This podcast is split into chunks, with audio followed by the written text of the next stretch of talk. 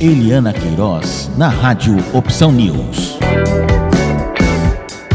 Olá, meus amigos minhas amigas ouvintes da Rádio Opção News. Hoje nós vamos falar de um tema que está polêmico no mundo jurídico e também aí nos noticiários da internet, que é a notícia de uma demissão via WhatsApp.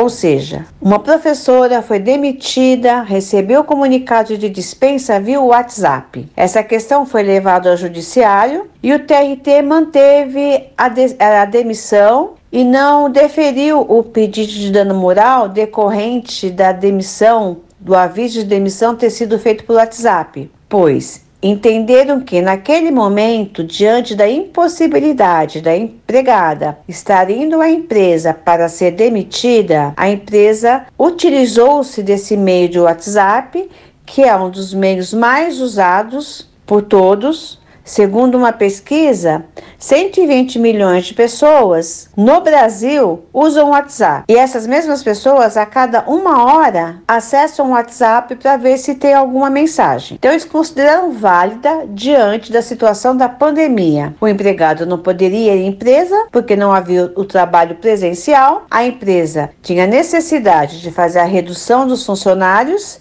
então ela fez a demissão por WhatsApp. Mas isso não significa que vai ser válida para todas as pessoas. Tem que ser avaliado a forma e a necessidade desse comunicado ser feito via WhatsApp. Primeiro, tem que ver a necessidade absoluta de não conseguir outro meio ou o meio comum, que é o meio pessoal, de comunicar ao empregado essa dispensa. Segundo, se não tiver como ser feito pessoalmente, tiver que ser feito via WhatsApp, deve ser uma mensagem enviada no telefone privado do empregado de uma forma clara, objetiva e respeitosa, para que o empregado não se sinta ofendido com aquela dispensa. E no comunicado já deve constar também o período do cumprimento do aviso prévio se o cumprimento vai ser, se o aviso prévio vai ser indenizado ou trabalhado. Por hoje é isso.